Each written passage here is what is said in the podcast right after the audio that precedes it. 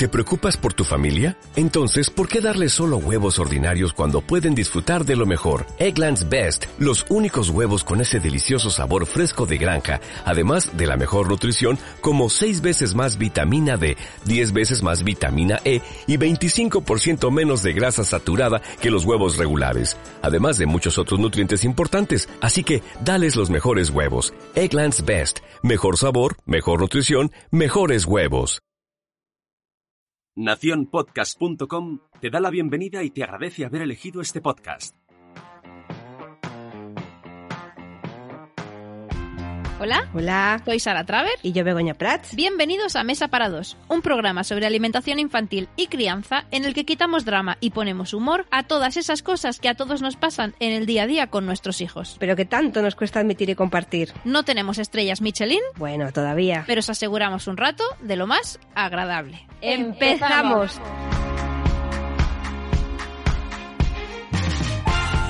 Hoy tenemos menú degustación con la abogada Judith Quirado, que nos hablará sobre los derechos del menor en centros hospitalarios, por extensión, los derechos de los padres y de cómo estos encajan en nuestro sistema sanitario. También nos va a dar consejos para poder enfrentarnos a las situaciones más delicadas y valiosos recursos que nos ayudarán a empoderarnos cuando las cosas parecen torcerse. Pues sin más demora, vamos a por el primer plato.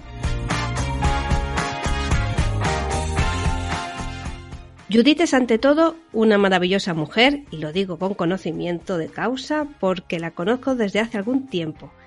Abogada especializada en temas relacionados con orientación, asistencia y acompañamiento a proyectos emprendedores, familia, maternidad, infancia y sobre todo ayuda a la mujer que se levanta y dice basta. Y nosotras felices estamos de tenerla hoy aquí. Bienvenida Judith a nuestra mesa para tres. Hola Judith. Muchas gracias por la invitación. Hola, Encantada es un que placer. Hola. que estés hoy por aquí con nosotras. Genial, Y- un placer. Y bueno, vamos a resolver un poco las dudas que puedan tener las familias, eh, que nos cuentes un poco, pues cuáles son los derechos que tienen los, padres y los hijos cuando se ven metidos, implicados en, en procesos médicos de- del rango que sean. Claro, porque cuando vamos al hospital con nuestros hijos, obviamente con lo que implica, es un momento en el que nos sentimos especialmente vulnerables y aceptamos algunas situaciones que, aunque no nos gusten, solemos pensar, bueno, tampoco podemos hacer mucho, pero sí podemos hacer, ¿verdad, Judith? Sí, em, básicamente la duda siempre viene en si puedo acompañar a mi hijo o a mi hija, ya sea en, en una prueba concreta o si tiene que ser hospitalizado o hospitalizada en, en cualquier centro sanitario. Tenemos que tener claro que sí, esta siempre es la duda, ¿no? Que sale, ¿puedo entrar con ellos? ¿Puedo, puedo acompañarles? Podemos Es pedirlo. que es, un, es, un, es que es un derecho que tienen. O sea, aquí que tienen nuestros hijos, que tienen todos los menores. Aquí se trataría de que no necesitáramos, no necesitáramos pedirlo, sino que ya se diera por hecho que al ser un, un derecho de nuestros hijos, bueno, pues ahí estamos, somos sus padres y las- los acompañamos donde, donde sea. Lo importante es que, se- es que sepan, ¿no? Que yo he vivido un poco las dos situaciones, que esto no depende del profesional que te toque y del humor que tenga ese día el profesional, ¿no? Porque a mí efectivamente ha habido veces que me han directamente facilitado la situación y otras que sin embargo te encuentras como con un muro y tienes que decir, no, no, que quiero hacer esto, no, que esto no depende ni de las normas de ese centro, ni del profesional que te toque, ni de si está de buen o mal humor. A ver, hay un matiz importante que, que tampoco es un matiz, ¿no? Em, Este derecho a estar acompañado por, por- por el padre, la madre o la persona que lo sustituya durante el máximo de tiempo posible, durante la estada que estén en el hospital o en el centro sanitario, debe ser sin que eso obstaculice el tratamiento que tenga que recibir el menor. Entonces ahí es donde radican muchas veces estas situaciones. Que se ¿no? agarran a esto, ¿no? Dicen, con, con- esa potestad que les da lo de la dificultad eh, frente al tratamiento, pues dicen, no, es que Puede. esto...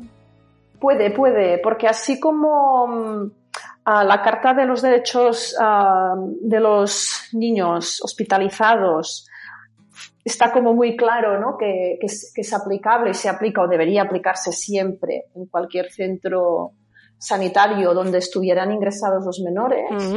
También aplica en otros centros que quizá no, no sean para ingresos, sino para pruebas. Lo que pasa que bueno, quedamos ahí en una situación que dependerá de cómo interprete el profesional que nos atiende si nuestra presencia puede encajar. A ver, al final es toda una cuestión de sentido común, de empatía. Qué importante y de buscar soluciones, ¿no? A situaciones que, quizá por comodidad algunos prefieran estar solos con... Esta, esta palabra es súper importante y es la que más... Yo soy asesora de lactancia y el tema de la comodidad eh, es tan importante, ¿no? Oye, no es que esto no se pueda hacer, es que a mí me resulta más fácil eh, hacerle esta analítica o hacerle esta prueba si, si, si, lo sujetamos de tal forma que si lo coges en brazos, ¿no? Yo, yo, por ejemplo, siempre me peleo, ya no me peleo porque ya me conocen, pero, mm. pero cuando era sobre todo mi hija más pequeña, siempre pedía que la auscultaran conmigo. Eh, claro. La auscultar, estamos en urgencias, mi hija está nerviosa o está con un picazo de fiebre, o sea, auscultarla cogiéndola yo en brazos, ¿qué, qué problema hay? Fíjate, la comodidad teóricamente es para que lo tengan más fácil y normalmente suele ser más fácil si el menor está acompañado, con lo cual mm, sí, ya es una cuestión de que incluso es más práctico, ¿no? Que estén en todo momento acompañados. Lo que pasa es que si son derechos fundamentales del niño poder estar acompañando, acompañado a no ser que haya una causa justificada. ¿Puede ser justificada según qué causa? Ahí estaríamos, ¿no? Mm, discutiendo esto. Lo que también está claro y así se ha pronunciado también el, el síndic de Greuges o el defensor del pueblo, en este caso en Cataluña, que no puede ser una práctica habitual impedir este acompañamiento. Es decir, según el caso concreto, si se valora que puede obstaculizar, obstaculizar. Obstaculizar, exacto esto lo valorará el profesional, pero lo que la respuesta que se tiene que dar a los padres es para el caso concreto de este niño. Concisa y, bien explicada, ¿no? Y esto no puede ahora mismo ser así por esto. Y, Cuando la respuesta del centro es, no, es que así lo hacemos así, quiere decir que es para todos un no, y ahí es donde están vulnerando. O, o es la normativa del centro, que eso también lo dicen ya, pero esta normativa no puede ir en contra de los derechos de los niños y si es el caso, pues mm, es nula o debe ser revisada, ¿no? Porque al fin y al cabo siempre hablamos de protocolos como si fuera algo muy... Muy rígido. La, la, palabra impone, ¿no? Y un protocolo no deja de ser una guía de actuación que en ningún caso puede vulnerar derechos. Claro.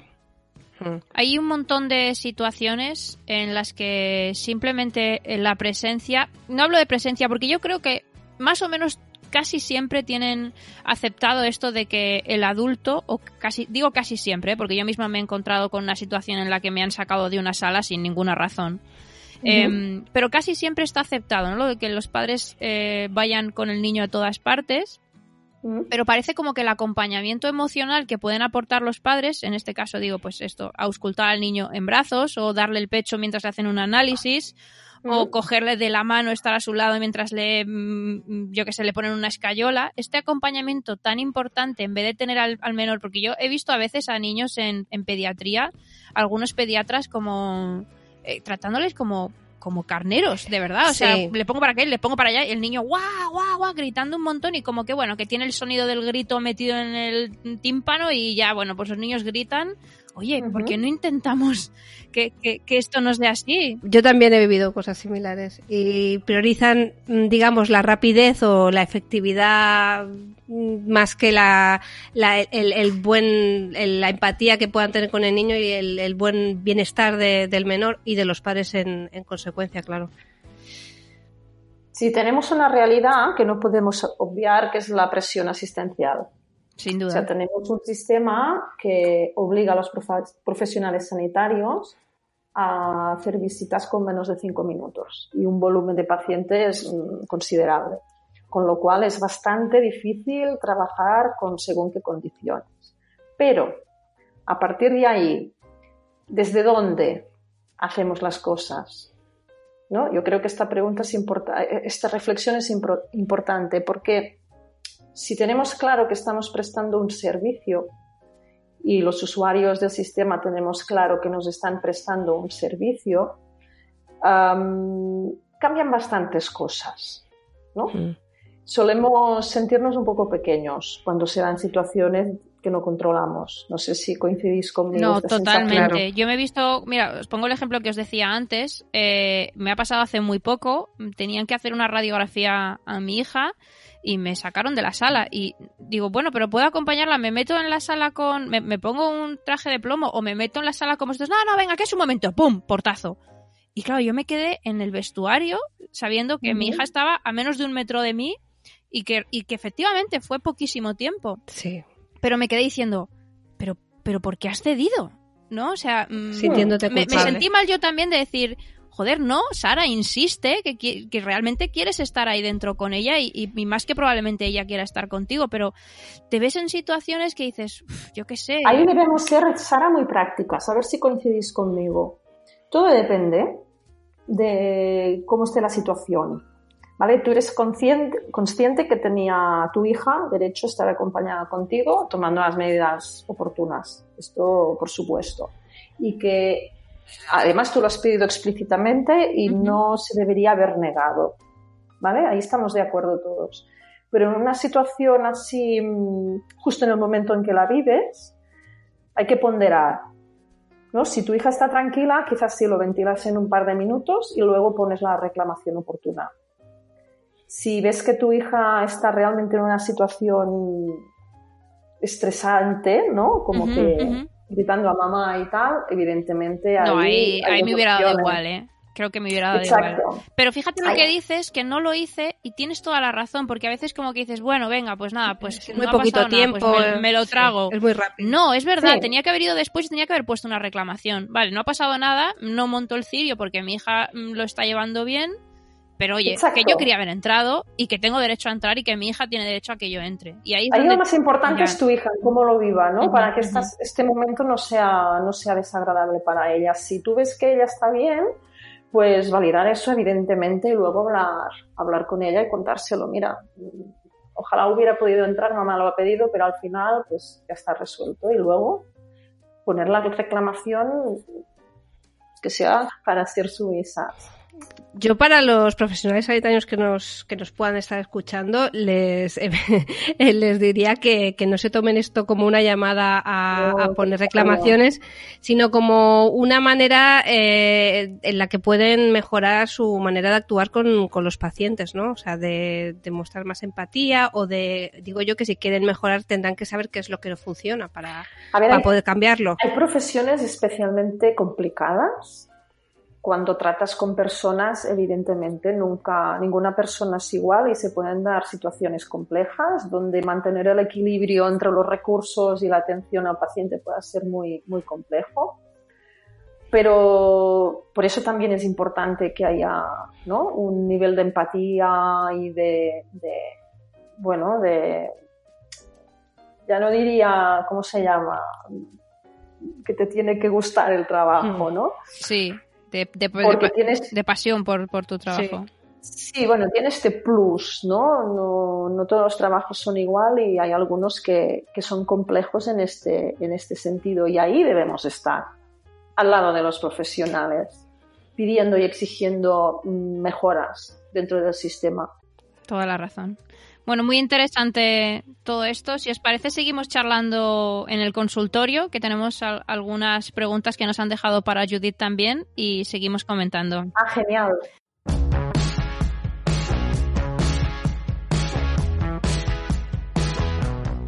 Bueno, pues vamos con el primer audio que nos han dejado para Judith. Un hijo de cuatro meses y medio y cuando fui a ponerle las primeras vacunas de los dos meses, pregunté a la enfermera antes de vacunarlo si podía ponerme al pecho, porque había estado leyendo que la OMS lo recomendaba porque así es mucho menos traumático para el bebé y demás. En la consulta estábamos mi marido, la enfermera y yo. Me dijo que no porque teníamos que sujetarlo bien. O sea, si entre dos personas no pueden sujetar bien a un bebé de dos meses, pues no entiendo nada, la verdad. Bueno, ¿qué le decimos a esta mamá? Bueno, pues que parece ser que estaba más informada ella que la, lamentablemente la profesional que la atendió, porque evidentemente así es, como ella dice. a la tetanalgesia que le llamamos está muy recomendada porque sabemos que, que, alivia la percepción de, de dolor e incluso permite terminar mucho antes y sin menos drama. Con lo cual, qué motivo hay para no permitir que así sea. Probablemente le, le, le sacabas de su, de, De su zona de confort, bueno, Puede, Sí, algo así. Eh, Lo que se saliera de lo que ella tenía pensado hacer y en el tiempo que tenía pensado hacer ya la descolocó y... puede, pero estaba limitando un derecho de este bebé y un derecho de estos padres. Yo aquí, cuando me pasan estas cosas, me pregunto si realmente ellos son conscientes del derecho que tienen padres creo que e no. hijos. Directamente, Creo que no. No. No, porque, claro, yo dentro de mí tiendo a pensar que todo el mundo es bueno. eh, creo que, que siempre es desconocimiento, no mala fe. Exacto. Pero bueno, en cualquier caso es interesante que sepan que, que a pesar de que tú me digas esto, yo tengo el conocimiento, la certeza de que tengo derecho a hacerlo. Entonces, eh, hacerlo, lo que dices tú, decir, bueno, pues yo lo haré. Yo también me encontré con esta situación, ¿eh? Aún no estaba yo ni formada como asesora de lactancia, pero madre de tres, con el tercero hay cosas ya que son como de obvias, ¿no? Como madre las tienes como muy, muy certeras y te quedas con cara de, ¿de verdad? Me lo estás diciendo de verdad, porque también me, dij- me dijeron que no, que como le iba a doler, luego aso- asociaría el pecho con dolor y que no, que podríamos tener problemas con la lactancia. Y yo le dije que ningún problema. que- ¡Guau, qué duro! Bueno, sí, pero no, pasó nada porque yo dije que ningún problema, que yo como madre asumía los riesgos. No estás formada y, y te- y ya te me- el miedo. Es que esto es lo que más me fastidia a mí. Ya, pero eso tú, los, tú sabiéndolo, imagínate a mí. A mí me lo dicen sin, sin des- desconociendo completamente si eso, claro, que impone. Yo no lo sabía aún, ¿eh? Pero dije, bueno, pues ok, asumo la responsabilidad. Es que yo creo que esto también es la clave. Nosotros tenemos que ser conscientes que hagamos lo que hagamos, ya sea un sí, ya sea un no, ya sea tengo que pensármelo, estamos asumiendo nuestra responsabilidad como padres. Incluso delegar en terceros es nuestra responsabilidad. En este caso, entonces, pues nada, podría haber dicho, bueno, pues mm, quiero que me atienda otro profesional que sí, sí quiera hacerlo de esta forma o no me muevo de aquí hasta que no lo hagamos a mi manera o, cuál sería un poco la respuesta que podría que podríamos ofrecerle a la gente que nos esté escuchando y que haya vivido esta situación. Mira, en ese momento a veces es mucho más práctico mm, hacer una valoración rápida de la situación y si es que al final, egoíst- egoístamente visto desde la parte del profesional, es mucho más práctico y más rápido, porque ya estaría, mientras estaría estamos discutiendo, ya Total. estaría hecho y resuelto. ¿Vale? Entonces, si en aquel momento consideras que así no, pues es así no y vuelves otro día o pides para hablar con el pediatra si es que no ha sido directamente la persona que, que está realizando la, la actuación médica en aquel momento y, y así de simple. También no, no creo que haya que haya una respuesta única, porque también dependerá de los padres, dependerá del profesional. mm, Exacto. Hay una frase que suele funcionar muy bien, a mí me funciona, es, bueno, calma, eh, encontraremos el momento y la manera. Esta frase me suele funcionar bastante porque es como, vale, de acuerdo, ok. A ver, probemos otra fórmula. Y tú tranquila, que yo, si el problema es sujetarle el brazo, me ocupo. Claro, es que al menos que te lo dejen, bueno, intentar. Mm. Sí, No es me- que no- tampoco, vamos, no- Valoro tu, tu sobre todo quizá un truco es que, que- que no hacer que se sientan atacados eh, No, ni, no, y ni nosotros decirles, tampoco. eh, ¿te parece que lo probemos y si realmente no funciona, Exacto. pues ya valoramos tú lo que me propones y al menos se puede avanzar algo así? Y tranquila que yo lo asumo como madre, Mm. no hay problema. En esto que dice Begoña me parece una fantástica idea. Bueno, pues te parece si lo probamos, ¿no? También Exacto. intentando no atacar al profesional. Claro. Desde el buen rollo, o sea, sin... Esto siempre es importantísimo esto, porque al final lo que todos queremos es que todo sea lo máximo de fácil y, y- y agradable para todos, sobre todo para el bebé. Oye, si no lo conseguimos, si no lo conseguimos por lo que sea, pues también está en nuestro derecho pedir un cambio de, de médico o de profesional si vemos Bueno. que esto es recurrente, vamos. Pero lo que debe permanecer es que si, si no nos sentimos cómodos con alguna actuación, saber que tenemos derecho pues a negarnos. simplemente. Sí, incluso si pedir que te lo expliquen mejor. A ver, si yo tengo que autorizar, debo tener información. En este caso era una situación simple, ¿no? Pero depende de cuál es, mm, bueno, yo tengo que pensármelo, ¿no? Como padre o como madre, si, claro, ¿por qué no? Sí, esto, sí, si quiero hacer esto o no, o si necesito más información para tomar la decisión, tener, tener la información necesaria. Es que es deber, es obligación legal del profesional sanitario ofrecer esta información. No si tú se la pides solamente. Es complicado porque hay, bueno, hay múltiples, bueno, múltiples eh, opciones que, que, las que no nos dejan pensar con mucha nitidez los profesionales médicos porque nos apremian para que tomemos una decisión, pero eh, intentar ya, pero a veces, bueno, a ver, no estamos generalizando porque no siempre es así, ¿eh? Hay excelentes profesionales. No, no, hay fantásticos profesionales, profesionales muy empáticos. como en todas las estamos centrando absolutamente como los otros no tienen no hay problema nos estamos centrando en los que podríamos tener problemas sí pero yo tienes toda la razón que desde aquí quiero dar las gracias también a todos los profesionales sanitarios que día a día mm, nos ayudan hay eh, muchos y cada vez son más que están concienciados y tienen clarísimo que están prestando un mm, servicio. Esto, esto es muy importante, que, que, vamos, las gracias en mayúsculas para ellos también. Bueno, voy con el siguiente audio, a ver qué pensáis de esta historia. Genial. Hola, buenos días a todas. Yo quería contar mi experiencia y, bueno, eh, empezando porque en la Seguridad Social no tengo matrona en mi centro de salud, solo hay médico y enfermera, pues ya la matrona es búscate la vida y si eso te tienes que ir al hospital de la princesa a poder hablar con una matrona. Tampoco hay clases de preparación al parto ni absolutamente nada. Mi sensación sobre la seguridad social en cuanto di a luz, que fue en julio de 2018, fue abandono total.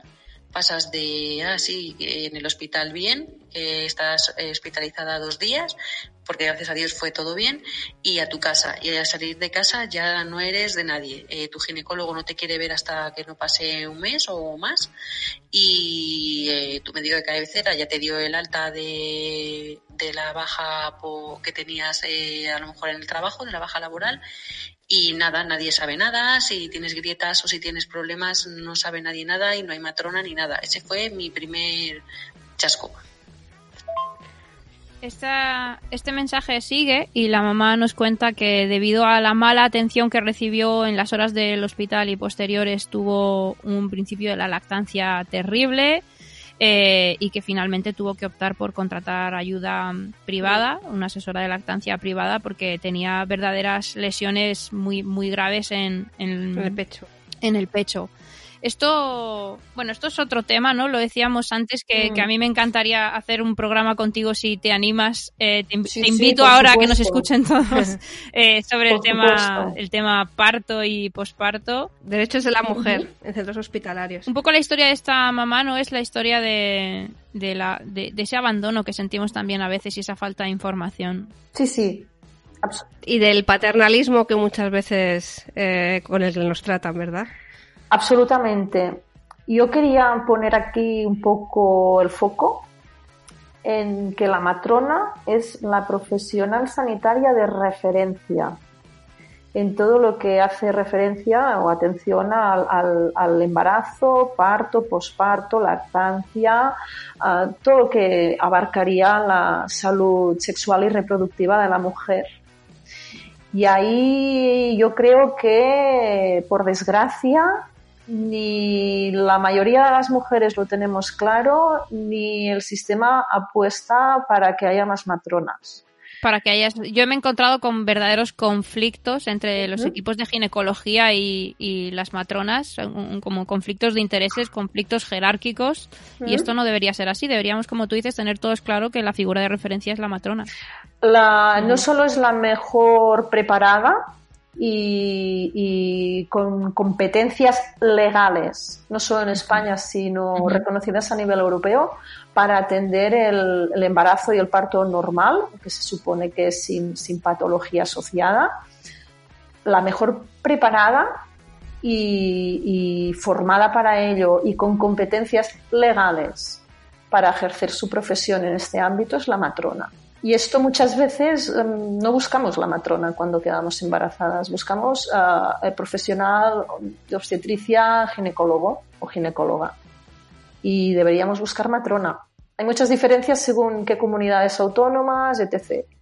Pero el profesional de referencia es la matrona. Esto es así, así de claro. Con lo cual, ahí podríamos entrar en un debate de, quién pisa competencias a quién. También es cierto que, que bueno, ya hay todo un tema de reconocimiento, ¿no? De, del trabajo de las matronas, ya te digo, a nivel legal está clarísimo.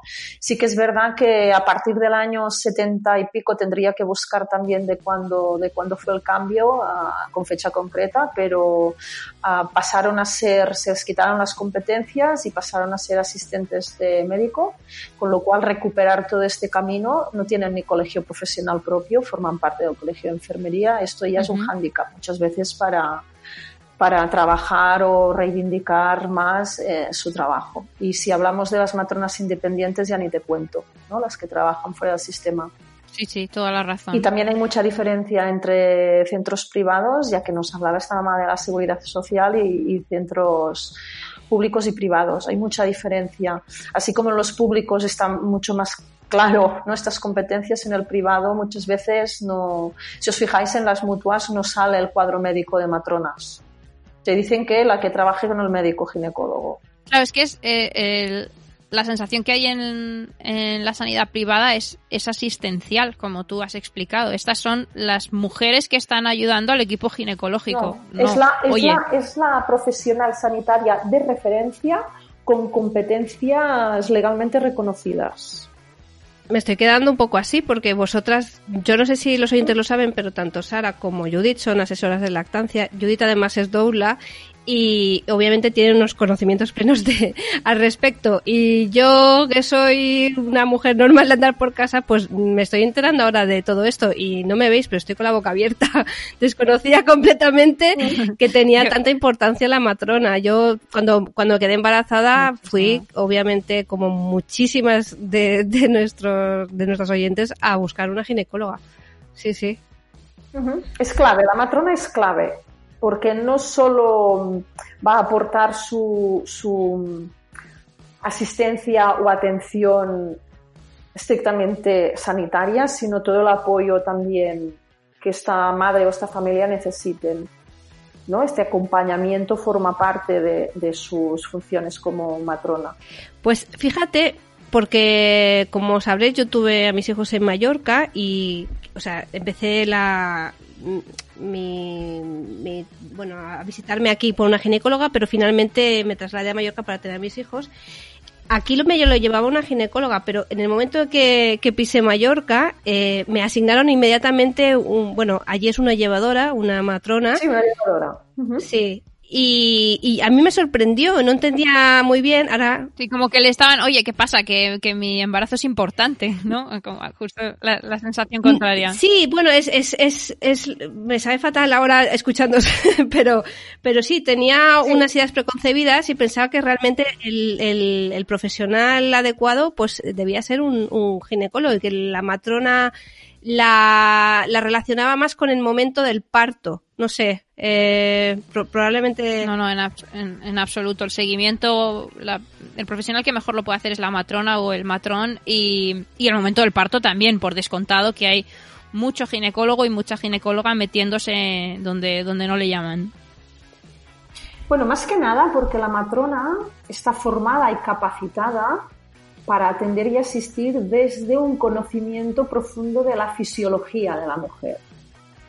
Luego, en caso que haya dificultades, uh, su obligación también es, es, contactar o derivar al, a, en este caso durante el parto, por ejemplo, con el profesional obstetra que está formado y capacitado para atender y asistir desde el conocimiento profundo de la patología, ¿no? Eso es.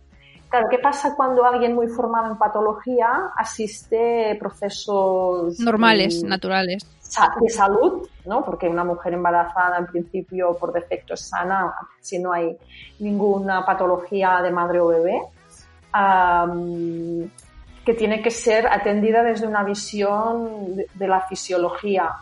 ¿Qué pasa?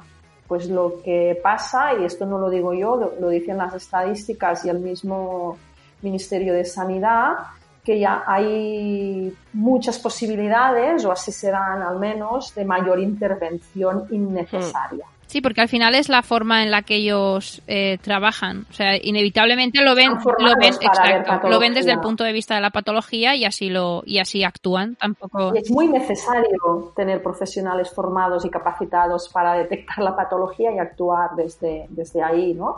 Pero todo a su debido momento y, y en este caso, si el embarazo es normal, todo hace prever que el parto también va a ser normal y tiene que ser atendido desde la fisiología. Al menos así también se reconoce. También es cierto que el mismo Ministerio de Sanidad ya reconoce que nuestros sistemas de intervenciones. Sí, sí, sin duda. Así lo reconoce la guía de atención. Así son todas las estadísticas. Se hace esta afirmación, sí, la guía al parto normal se, se, afirma desde este sistema. De todos los sistemas que nos rodean a nivel europeo, pues bueno, España es un, un sistema de nivel intervencionista. A partir de ahí hay una serie de recomendaciones de atención al parto normal que también en estadísticas del mismo Ministerio de Sanidad que hace el seguimiento de la implementación de estas recomendaciones, mmm, podemos afirmar que ninguna se aplica al 100% y algunas con bastante déficit. Con lo cual, a partir de ahí, ¿qué hacemos con estos datos? Ahí está siempre mi, mi interrogante y interpelo a los que realmente pueden hacer algo, ¿no? Los poderes públicos. Uh, ¿Hasta cuándo? ¿En qué momento se van a tomar en serio la salud de las mujeres y de nuestros hijos? Bueno, si os parece, dejamos esta pregunta aquí abierta y, y, ya hemos conseguido el compromiso de Judith, que yo creo que tenemos que conseguir continuar esta conversación en un programa sí, dedicado solamente estamos como al tema del... Em... enganchadas. Queremos saber sí, sí, más. a mí el tema del embarazo, el tema del parto son dos temas y, y, el empoderamiento de la mujer me parecen dos temas que se merecen su, su propio programa. Yo le resumiría en pon una matrona en tu vida. vale, Yo, pues nos quedamos con esta, nos quedamos con esta ese mensaje, exacto. Oye, Judith, ha sido un placer sí, enorme charlar siempre. contigo. Muchísimas gracias. Gracias eh, a vosotras. Y bueno, tenemos una cita pendiente. Invitadísima para, para, otra, para otros podcasts. Yo cojo la invitación y me apunto ahí casi como una habitual, si queréis, porque Vaya, creo vamos que a abrir la, la, mesa para tres de manera, de manera asidua. Es que es importantísimo, hay, hay tanto, nos hemos dejado tantas cosas en el tintero, pero lo importante es que sirva para hacer un clic y que al menos nos interrogamos continuamente, nos preguntemos muchas cosas y, y a partir de ahí tiremos del hilo, siempre. Y pensemos siempre, me quedo con esta, para mí la parte más importante de todo lo que hemos hablado, pensemos siempre en nuestra responsabilidad en, en cada uno de los procesos y, y la, asumámosla y, sí. y, hagamos con ella lo que sea lo que sea necesario uh -huh. en cada momento. Evaluar hasta dónde podamos sostener en este preciso momento. ¿Qué puedo yo, de, de qué puedo responsabilizarme? Donde no veas que sientes que puedes responsabilizarte, ahí es tu límite. Estupendo. Bueno, Judith, pues muchísimas gracias. gracias Judith. De nada, vosotras. Seguimos Un abrazo. hablando. Un placer enorme. Un... Chao. Bueno, pues después de todo esto que hemos estado charlando con Judith, que bueno, nos, nos vamos con la sensación de, de, haber aprendido un montón, ¿no? Y con, yo me quedo con ese mensaje de, de cuál es nuestro papel en todo esto y que tenemos que reclamarlo, incluso aunque nos parezca a veces que... mm, Que no va a servir de nada. Exacto, que, que sí, que, que hay que hacer las cosas, aunque solo sea porque queden ahí plasmadas y, y que se sepa, porque si no las estadísticas al final... Por nuestros hijos, por nosotras, eh, y luego ya, ya se verá si llegan a, algún, a buen puerto o no. Pero desde luego, como si suma, todo lo que sume y todo lo que ayuda a cambiar las cosas a mejor es positivo. Y me quedo también con algo que quiero repetir. Gracias a todos los profesionales que sí que están todos los días eh, dando su mejor cara. Gracias incluso a los que a veces tienen un mal día, pero normalmente eh, dan lo mejor de sí mismos y que también tenemos que agradecer a estos profesionales y también dejar por escrito cuando las cosas son como, como tienen que ser. No todos son quejas, también podemos poner eh, felicitaciones. Bueno, pues después de, toda esta información tan interesante y, y después del postre, como siempre, toca despedirse. Muchísimas gracias a Judith por acompañarnos hoy y a vosotros, por favor, no os olvidéis de la propina y si os ha gustado, compartid y dadle like.